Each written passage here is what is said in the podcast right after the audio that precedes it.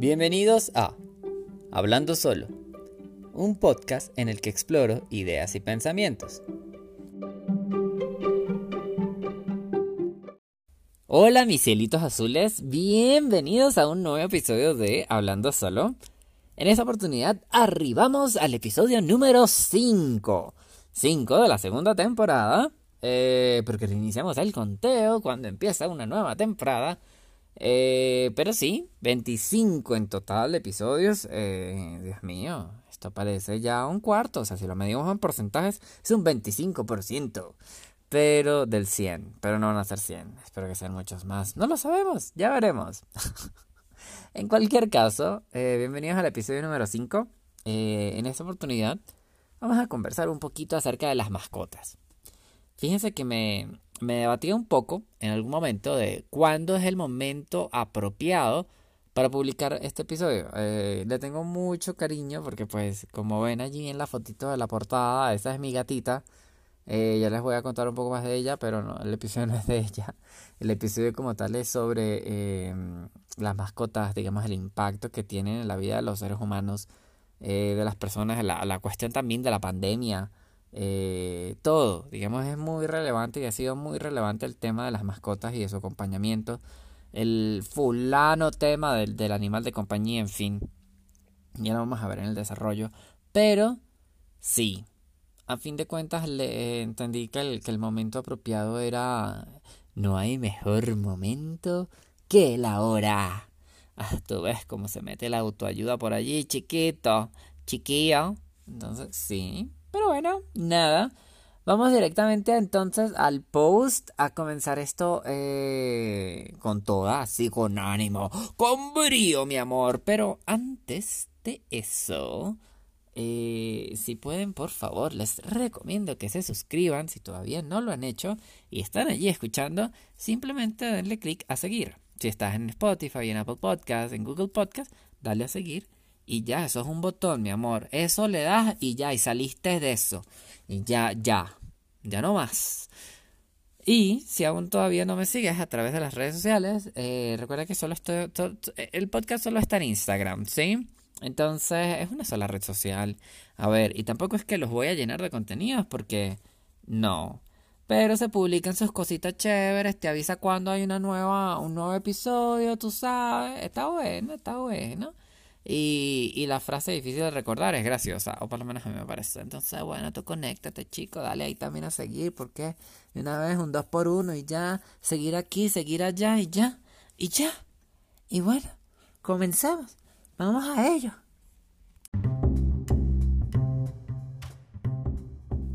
El post. Muchos de mis días pasan en la silla de trabajo y ella se sienta a veces a mi lado a hacerme compañía. También tiene su complejo de alarma cuando es hora de comer y se me ha olvidado. Viene a recordarme que ya debo cocinar y que debemos alimentarnos, que no todo es trabajo. Luego, también hay cuando quiere mi compañía y se sube al asiento frente al mío y se me queda viendo juiciosa. Como si quisiera decirme de forma muy educada, hey, acuérdate que estoy aquí. También está cuando me viene a buscar para que juguemos y le lance sus ratones o sus pajaritos de peluche y que ella los atrape. Viene corriendo, me maulla y después se devuelve otra vez corriendo al sofá. Esa es la clave y sus coordenadas. Recuerdo cuando iba al trabajo todos los días a la misma hora, ella me esperaba sentadita en el mismo lugar. Incluso cuando mi mamá estaba viviendo conmigo antes, me contaba que Pimienta, a la misma hora todos los días, iba a esperarme en el sofá, sentadita juiciosa sin que nadie le dijera nada. Ella ya sabía a qué hora llegaba yo. Otra es que en las noches Después de cenar, le gusta que vaya y la acaricie, que la peine y que pasemos tiempo juntos. A veces incluso me pongo a leer con ella en el regazo o veo una serie en el celular mientras ella se duerme ahí en mis piernas. Claro, odia cuando le digo que ya es hora y que me tengo que ir a dormir. Nunca se quiere levantar de mis piernas. Yo no sé por qué mucha gente me dice que los gatos son muy independientes, que no son cariñosos, que no se juega con ellos. Pimienta es muy distinta entonces? ¿O yo soy aún más independiente que ella? Who knows? Lo que sí sé es que tengo a la gatica más obediente y linda del mundo, que hasta aprendió a sentarse para recibir el plato de comida y que ella come cuando yo como.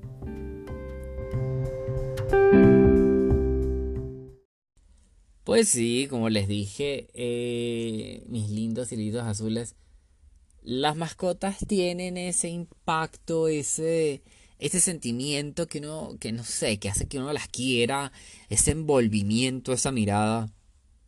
Y pensarán que es porque yo tengo un gato y entonces los gatos te miran de una manera que abren los ojitos tiernos y no sé qué. No, no del todo. Es decir, uno sabe cuál es esa mirada, pero uno ya al reconocerla, uno también sabe y reconoce las intenciones. Entonces uno puede decir no. ¿Sabes? O sea, está esa opción, ¿no? Por ejemplo, si te ven con cara de dame más atún, uno puede decir no, ahorita no, ¿por qué no? y ya. O sea, tampoco es que se van a morir, pues, le das otra comida de pepitas y ya. Pero bueno, ese no es el punto. Eh, quería comenzar preguntándoles, ¿ustedes se han puesto a pensar en el impacto que tienen las mascotas en nuestra rutina diaria? Creo que rutina diaria es una... es redundante, pero bueno, en nuestra rutina. Fíjate que puede que tú no tengas una mascota en este momento. ¿Válido? Puede también que ya la hayas tenido que quisieras tenerla futuro o que incluso en ese futuro sea que tu pareja, la que vas a tener, venga con una mascota incluida. Levantada de cejas, levantada de cejas. Esta es la versión del guiño guiño, pero con otra expresión facial, pues. Pero sí. Figúrate todas esas opciones, ¿no? La cuestión es que sea cual sea tu situación actual frente a las mascotas, este episodio se conecta con esa parte de ti, digamos que se vuelve sensible, que hace, eh, eh, eh, que se hace ser, es decir, que se conecta con otros seres vivos. Y, y, pues que, mira que si pensamos en la niñez, por ejemplo, es probable que uno haya tenido animalitos chiquitos, ¿sí? Eh, esos que pasaron a mejor vida y que nos mintieron probablemente a dónde se fueron. ¿Será que, o sea, si nos ponemos a analizarlo así, ah, estrategias de, eh, ¿cómo es que se llama eso de los padres? Eh, de paternidad. Pero es que fíjate que paternidad suena a que estás excluyendo la maternidad y no, o sea, como de parenting, pero, ¿sí? Eh, de crianza, no sé, estrategias de crianza. Ajá. ¿Será que esta es una estrategia soft, así, de cómo explicarle a un niño lo que significa la muerte? Hmm, hmm, se rasca la barba. Pero sí, porque es que, mira que, eh, o sea, la vaina es cruda, ¿no? O sea, eh, este tema no es tan fácil. Eh, un día, y pues lo puedes explicar o lo puedes ver de una manera, o sea, un día algo no está, perdón, un día algo está y al día siguiente ya no está. Tipo, y voy a poner el ejemplo más venezolano que hay en el mundo, que mucha gente me va a entender, es los pollitos de colores. ¿sí? Yo no sé si esto se ha replicado en otras ciudades de América Latina. Eh, sí, sí, pues una maravilla, porque también me van a entender el ejemplo, y si no, pues ya les explico. ¿De qué va esto? Mira que donde yo vivía antes, ¿no? En Caracas. Eh, había esta costumbre, eh, es una costumbre muy loca, ¿no? De vender pollitos de colores para los niños. ¿Por qué? Porque pues llamaban la atención, porque eran chiquiticos. También era una buena opción porque pues eran baratos, ¿sí? Y pues nada, o sea, y el pie, pie, pie, pie, pie, ¿sabes? Ojo, aquí hago un ojo. Eh, pollito es el animal, ¿no? Porque, mm, o sea, el que sale del huevo, el cascarón. Aclaro. Porque bueno, o sea, en Colombia, eh, pollo también se le dice a los muchachitos jóvenes, al menos en Bogotá. Eh, no sé, no respondo por las demás regiones porque pues no sé ni idea. Pero sí, eh, por eso, uno lee tipo tarde de pollos en un bar y es algo que pues yo creo que dejaría como muy decepcionados a los amantes de la cultura avícola. Porque pues como que no, mi amor, no, mi cielo, eso no va por ahí. Pero bueno, eh, volviendo al cuento. La cuestión es que, por ejemplo, yo de chiquito, eh, mis papás yo me acuerdo que me compraron un pollito de estos, ¿no? Uno de los colores. No me preguntes qué color, porque eso pues tampoco me llega ya la, la memoria. Pero, eh, incluso no sé si tenía color o no, si era amarillito. o sea, el amarillito, no sé, de nacimiento, pues. Pero no sé. Yo sé que sí lo hicieron, o sea, que sí lo compraron. Eh, debió ser porque yo fastidié un montón, que quería pollito, que quería pollito y no sé qué y tal. Debieron comprármelo por eso. Eh, porque sí, eh, no, sé, creo que por ellos por intención propia no lo hubiesen hecho. No por malos ni nada, sino porque eh, pues es un animal y un animal que lleva responsabilidad. A menos de que yo jodiera un montón, no me iban a regalar una responsabilidad, ¿sabes? Porque al final todo papá sabe que una responsabilidad que le dan los hijos es responsabilidad de ellos porque saben que el hijo no lo va a cuidar del todo. Entonces, aparte que tienen que estar al hijo pendiente de él, enseñándole cómo es que se cuida algo o a alguien o a, qué sé yo. Eh, aparte tienen que estar pendientes del animalito, eh, etcétera. Entonces es como doble responsabilidad. Pero bueno, el crecimiento, la crianza. Mm,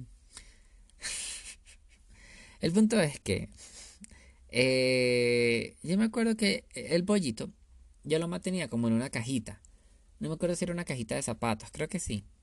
Y el pollito pues piaba ahí. Y a mí me enseñaron como por ejemplo ponerle el agua, ¿no? Entonces, ay, para que el pollito tome agua y no sé qué. Y me acuerdo que era un perolito como de plástico, creo que era como una tapa, como una mayonesa, una cosa. Eh, obviamente lavado y todo eso, ¿no? Y entonces se le llenaba de agua del chorro. Y entonces el pollito ahí, pía, pía, pía, tomaba agua. Entonces, ah, todo bonito, ¿no? Entonces mis papás se encargaban como de estar conmigo y también cuando se le daba la comida. Creo que eran unos maíces, una cosa. Entonces, ah, muy bien, muy bien. Todo está ahí, ahí tú dices, ah, muy bien. La cuestión es que un día ya no había pollo.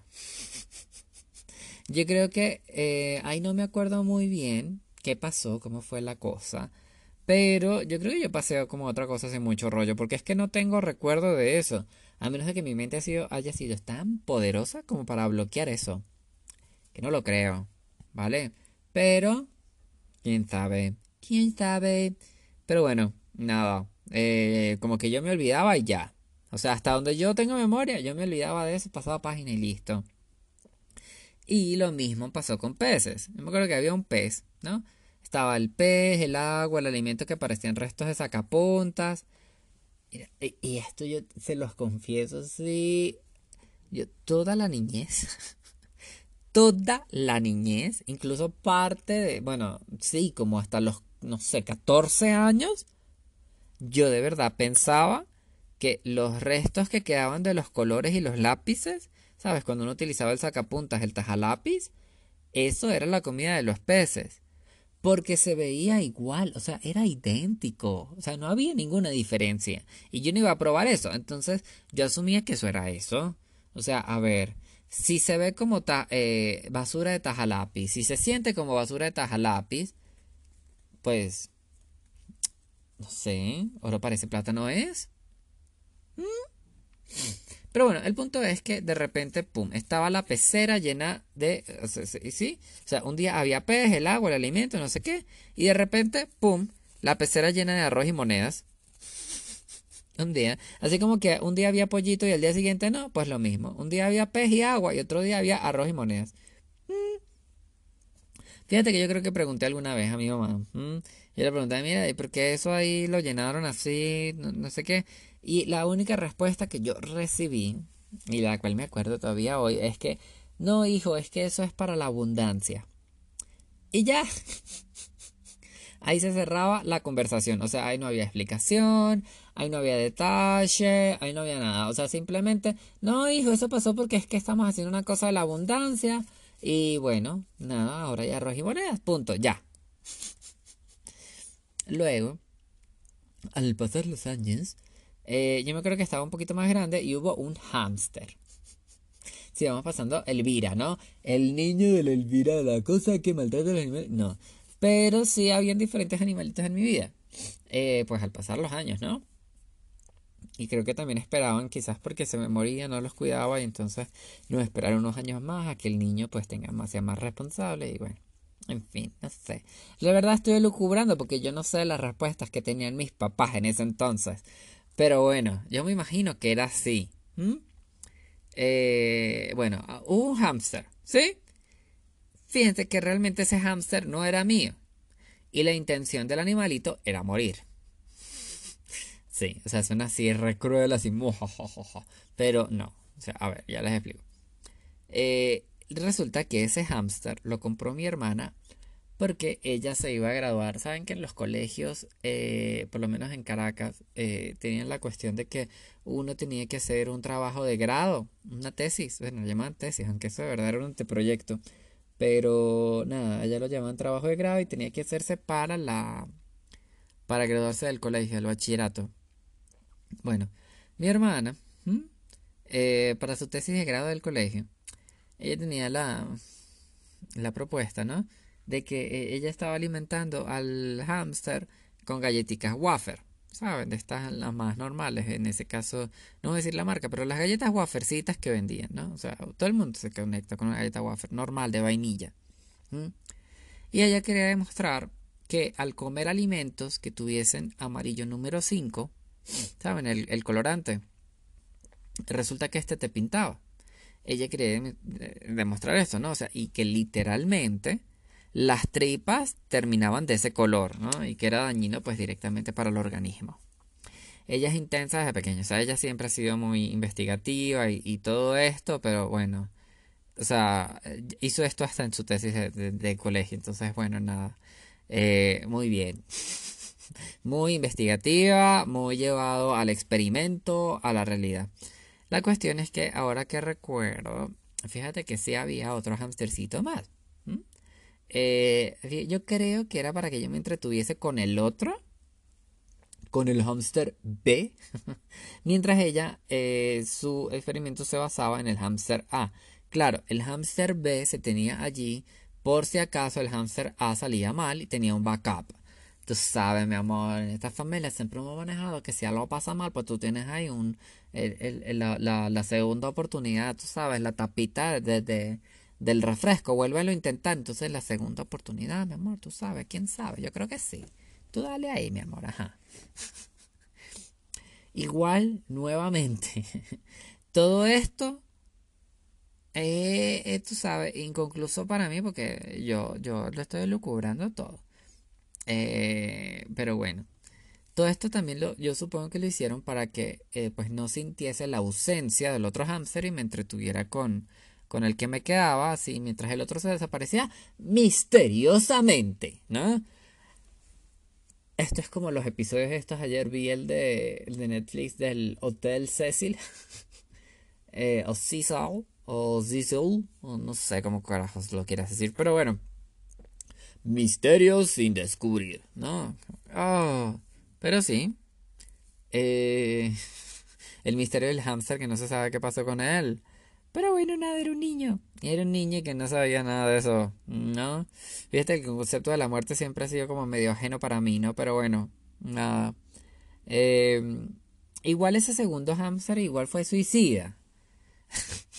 ¿Por qué? Porque Fíjense que em, en el apartamento había un sifón en el balcón, había un huequito en una esquina que yo nunca entendí para qué era, luego con los años entendí que era que cuando uno lavaba, que echaba agua de jabón y no sé qué, pues por ahí se tú empujabas para que con el aragán, el aragón, eh, saliera por allá el agua, ¿no? Que quedaba así como hacia un lado del edificio.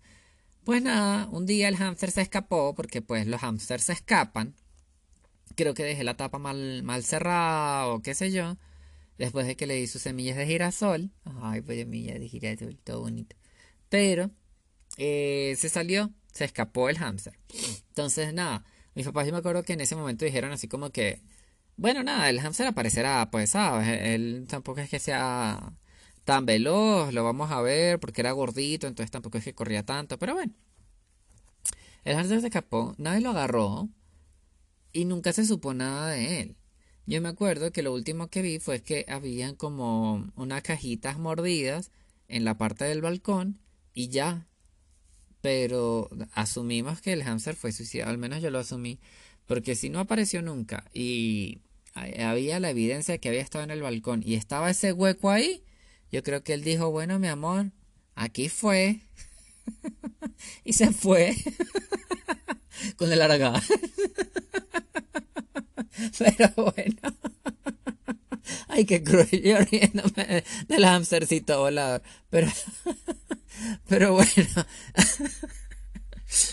la cosa es que eh, Sí, o sea, para mí el hamster era suicida y bueno, nada, esa es la historia del hamster. Em, igual el podcast no iba, no va sobre los recuerdos traumáticos infantiles relacionados a animales, no, ¿vale? Sino que va más bien de la importancia y del boom que incluso han tenido durante la pandemia. Esto de, por ejemplo, la cuestión de los refugios de animales completamente vacíos, los memes de animales felices, la cosa, tú sabes. Entonces, bueno. Eh, pero vayamos en orden. O sea, vamos a retomar, pero retomemos así, parte 1, parte 2, parte 3. Entonces, todo parte del concepto animal de compañía. Esto porque yo siento que en algún momento nosotros comprendimos eh, que la compañía de los animales, de las mascotas, era netamente necesaria. Eh, es algo en que nos vimos, digamos, como muy de frente directamente en la pandemia por estar encerrados en las casas y tener que muchas veces vivir solos o... Sí, o sea, yo lo digo más que todo para las personas que vivíamos solas eh, o quizás las que vivíamos en pareja, pero que, no sé, puede que la pareja sí tenía que ir físicamente a trabajar, no sé, el caso de un médico, de una enfermera, de una persona que trabaja en bancos, de una persona que sea cajera en, alguna tienda y la otra persona pues se queda sola directamente en el apartamento con una mascota. Eh, fíjate que ahí también salió mucho a relucir ciertos datos y ciertas noticias, tú sabes, aprovechar el momento y la tendencia de los contenidos. Eh, el apoyo científico. Eh, salió en muchos artículos, por ejemplo, lo que el ronroneo de los gatos ayuda a mermar el estrés y la ansiedad es probable que lo hayan visto por allí. Si no, a mí me salió simplemente porque a veces busco cosas de gatos, entonces me salen noticias de gatos por los algoritmos. ¡Ja! Mundo actual. Pero bueno, resulta que esto, eh, el ronroneo de los gaticos, cuando uno se los pone en las piernas y ellos te ronronean y uno siente esa vibración, tiene un efecto terapéutico. Esto tiene estudios que se han hecho y no sé qué, y bueno. En cualquier caso, existe. Y fíjate que es, que es hermosa esa palabra, ¿no? La palabra terapéutico. Es fuerte por la T, por la P. De repente tiene una bajada así ronroneada con esa R y de repente cierra con un co. Así, co. ¿no? El terapéutico. Pero fíjate que, bueno, no sé, a mí me parece una palabra muy bonita. Es en cierta parte rara porque no la, no la manejamos todos los días. Es poco usada. Pero bueno, sí, no sé, me parece guapa. Una palabrita guapa que de cera y sabes. Óyeme, terapéutico. Ay, no sé. Mm. En cualquier caso, eh, por otro lado, eh, veámoslo, por ejemplo, ya no los gaticos, sino por ejemplo los perros. Fíjate, los perros eran la excusa perfecta, ¿no? Porque yo me acuerdo, cada vez que daban las indicaciones del coronavirus, de los, eh, eh, no puede hacer esto, no puede salir tanta gente, no pueden salir los hombres, no pueden salir las mujeres, no pueden salir los números terminados en par, etc. Restricciones que de verdad nos agobiaban porque nos encierran y eso agobia el alma.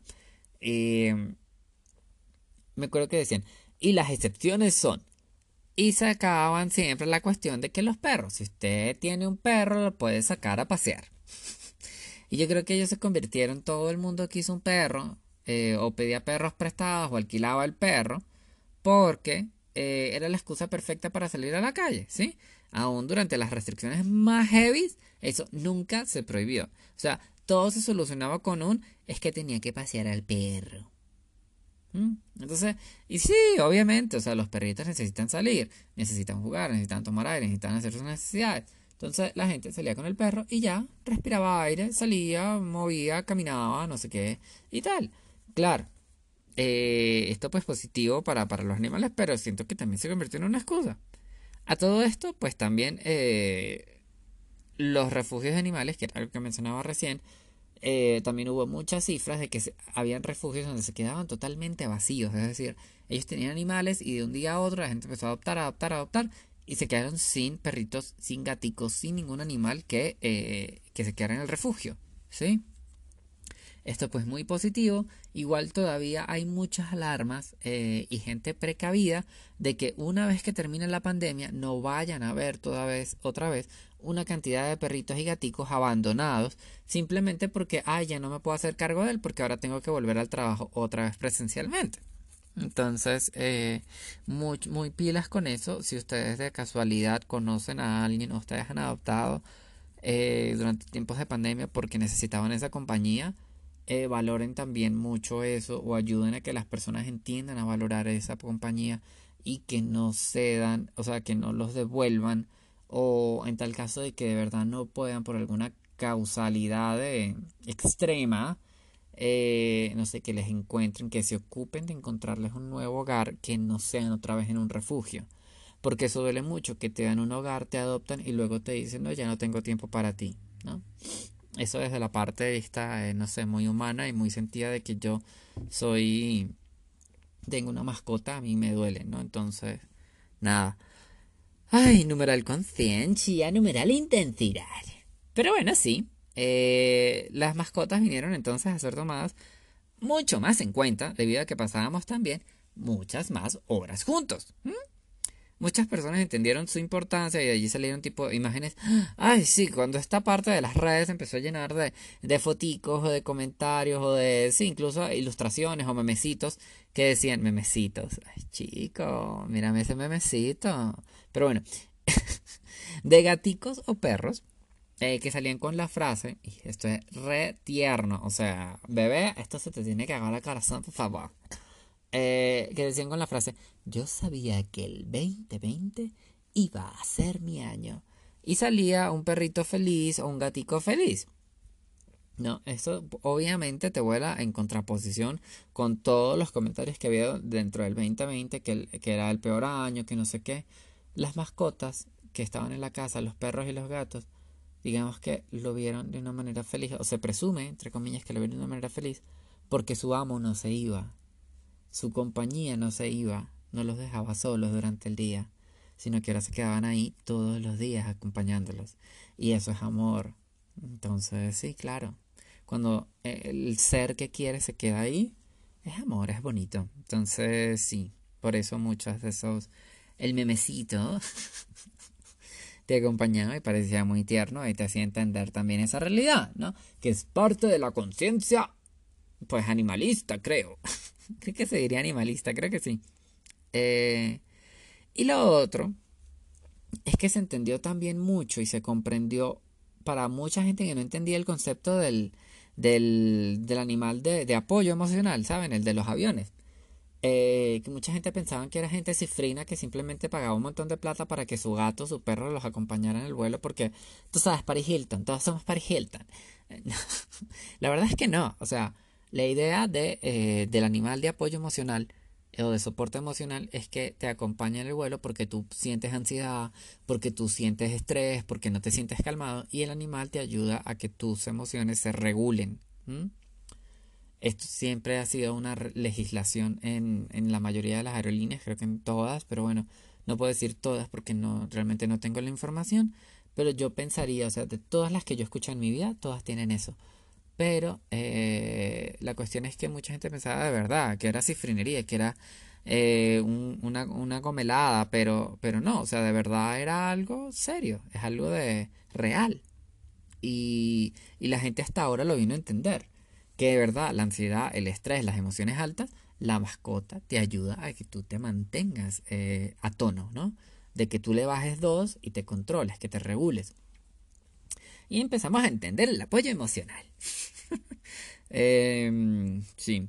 Fíjate que las mascotas, con todo y con su forma de ser, son realmente eh, una belleza, ¿no? Se te pones así como que, bueno, nada, es la parte bonita del podcast. Entonces, sí, claro. Eh, incluso forman como parte un complemento de las personas. Mm. Eh, las mascotas tienen energía, las mascotas tienen emociones, eh, se deprimen, se ponen felices, se ponen molestas. Tienen muchas emociones que compartimos, ¿no? Y por eso muchas veces tendemos a esa personalización o humanización de la mascota. Pero, pero bueno, más allá de su humanización, yo creo que que sí, que nos demuestran eso, sus emociones y, tenemos muchos sitios en común, muchos escenarios compartidos. Eh, sí, fíjate que incluso muchas personas eh, le huían a las mascotas muchas veces como si fuese... sí, lo tengo que decir. Y no quiero, pero... es que me... o sea, es un... ¿Cómo es que se llama esto? Un pecado, un, un guilty pleasure, no sé. La gente le huía como si fuese un precio caro. Y ahora cuando yo escucho la palabra caro, pienso en una ropa cara. ¿Sabes? La canción esta del Camilo, del Camilo Este. Ay, yo no lo tolero, a mí no me gusta su música. Pero sonó tanto la puta canción esa de Ella quiere que me ponga ropa cara. Gucci Prada. No me gusta, me molesta. Pero bueno, cada vez que ahora digo caro, pienso en... Mm, mm, pero bueno, Siento que mucha gente le oía según esta idea, como si fuese eso, eh, como si de repente incluso todos fuésemos alérgicos, ¿no? Pero ahora, de repente, llega la pandemia y ahora todos de repente, así, ¡pum!, todos nos aguantamos la alergia. ¿Mm? Ay, pero bueno, ajá. No quiero, no quiero terminar este episodio, no, sin antes, por ejemplo, desmitificar un poco a los gatos. Fíjense que eh, esto lo digo porque, por ejemplo, yo soy el papá de Pimienta. Eh, esa relación también de familia que uno, como uno lo ve, ¿no? Como uno lo, adopta.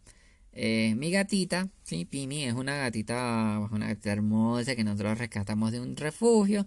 Su otro papá y yo. mi ex, el divorcio. Pero bueno, y la gata quedó conmigo, ¿no? Pero bueno, el punto es que, a pesar de que, por ejemplo, yo soy alérgico, ¿sí? Eh, desde siempre a los gatos, desde que soy chiquito, desde que tengo memoria. Eh, los alérgenos de Pimi, eh, cuando la fuimos a buscar al refugio, los alérgenos de ella, es decir, los alérgenos son como los gatos suelen botar algo que está relacionado con sus hormonas y con los pelitos y con todo esto que conforma su ADN que son alérgenos, ¿sí? Que es como su, su olor, su feromona, su, ¿sí? Eh, lo que los, identifica muchas veces el olor. Y esto, este, esta fragancia, este aroma, esta eh, feromona, esta cuestión, los alérgenos, conmigo no reaccionaron tanto. Es decir, yo soy medio inmune a los alérgenos de pimienta, no al 100%, pero al menos como un 60% sí. Porque no se me ponen las manos rojas, ni se hinchan, ni se me ponen los ojos como si tuviese conjuntivitis, ni me empieza a picar el cuerpo, ni empiezo a estornudar, ni se me traba la garganta. No. Con pimienta no, es una maravilla. Yo con la mayoría de los gaticos sí me pasa, pero con ella no. Entonces digamos que, que es una maravilla porque entonces podemos llevar nuestra vida juntos y felices. Mm. Eh, Siente que lo, lo, lo de mi ex ahí se quedó como si él fuese un... no, o sea, no nos separamos al divorcio, pero él se preocupa por la hija. O sea, él, se preocupa también por su gatita. Siento que esas son como una relación realmente como un divorcio y que los dos papás igual se preocupan por el hijo. Es exactamente igual. A pesar de que se haya quedado conmigo, eh, digamos que, que ellos tienen una buena relación, él la cuida, no sé qué y tal. Sí, es bonito. Pero bueno, en cualquier caso. Uy, Dios mío, perdónenme la vida, yo no debo toser cuando estoy locutando, perdónenme. Pero bueno, el caso es que Pimi eh, a mí me cambió por completo la imagen de que me han vendido a mí a los gatos de pequeños, ¿no? De que ellos son animales solitarios, que son animales independientes, que son animales interesados. Eh, cuando en realidad a mí, eh, pues Pimienta es cariñosa. Ella a mí me busca para que juguemos, ¿no? Para que pasar tiempo juntos Y incluso me acuerdo de la hora que comer, ¿no? Eh, cuando hay que despertar y cuando hay que dormir. Incluso me acuerdo cuando, o sea, incluso ella me hace saber que me ha extrañado durante el día por, por esa anécdota que les contaba en la parte del post. Eh, esa de que yo al llegar a la casa, al menos cuando trabajaba, ella me esperaba siempre en el mismo lugar, ¿no? Subidita en el sofá, donde ella ve la puerta, me ve frente a mí, me maulla, me saluda, me huele y se pone de pancita y yo la acaricio. O sea, esa es otra parte que es el ritual. Pero, pero sí, o sea, ella me hace saber que ella está pendiente de mí, que ella me extraña, que ella sabe quién soy yo, que, ella entiende. Eh, y ahí yo, yo, yo, les pregunto, o sea, eh, es una pregunta netamente retórica. Eh, dime tú, ¿qué tiene eso de desapegado? ¿De frío o de independiente? Porque para mí eso no hace sentido, ¿no? para nada. Donde yo lo veo, por donde sea que yo lo vea, eso es amor bonito, ¿no? Ella, desde que llegó a mi vida, ella se convirtió en mi cielito peludo.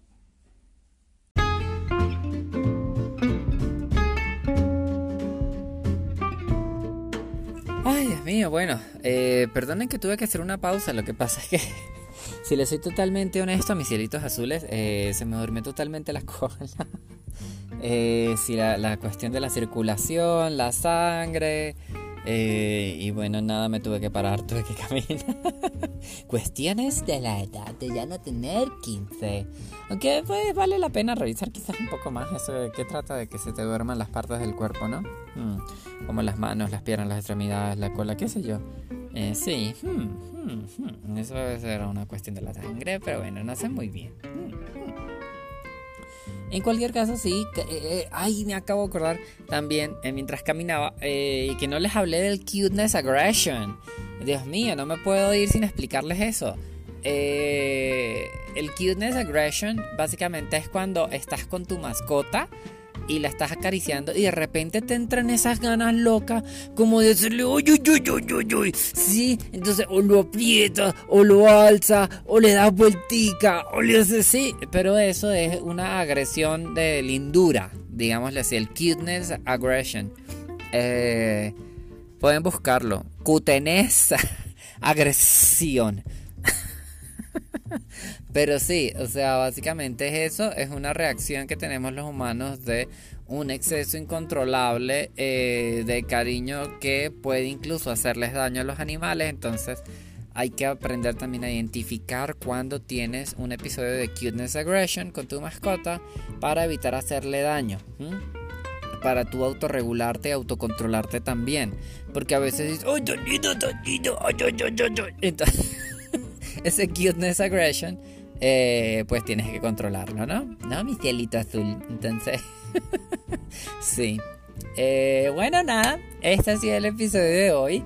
Espero no haber sonado como un loco amante de los gatos eh, todo el episodio, a pesar de que no es con todos los gatos, es con mi hijita. Pero bueno, nada, espero que, que les haya gustado. Eh, por favor, eh, regálenme, regálenme esa like, por favor. Regálenme. Ay, Andy, no tiene ahí una monedita que le falta, un, seguir que le sobre, Ay, no, pero bueno, sí, nada, si se animan, por favor, a dejarme también, si están en Apple Podcast, a dejarme una reseña. Sería de muchísima ayuda dejarme las estrellitas, la calificación del podcast. También ayuda mucho a que otras personas, como siempre se los digo, puedan también conocer eh, los podcasts, ¿no? A conocer el programa, a conocer pues estos temas que muy probablemente les hayan eh, servido de compañía. Eh, y bueno, nada, este, este, me permitan estar allí acompañándolos en, en su rutina, en alguna cosa que hagan día a día o quizás una sola vez a la semana pero me permitan acompañarlos un ratito con mis ocurrencias, con estos pensamientos raros y con los temitas que más o menos voy eh, pautando y generando el contenido, ¿no? Entonces, no es más. Eh, les deseo que tengan una muy linda mañana, que tengan una productiva tarde, que tengan una relajadora y descansadora, relajadora, imagínate tú, una relajante eh, noche y que tengan, si todavía siguen despiertos en la madrugada, eh, que sea una madrugada interesante y sabrosa. ¿Por qué no? Chaito.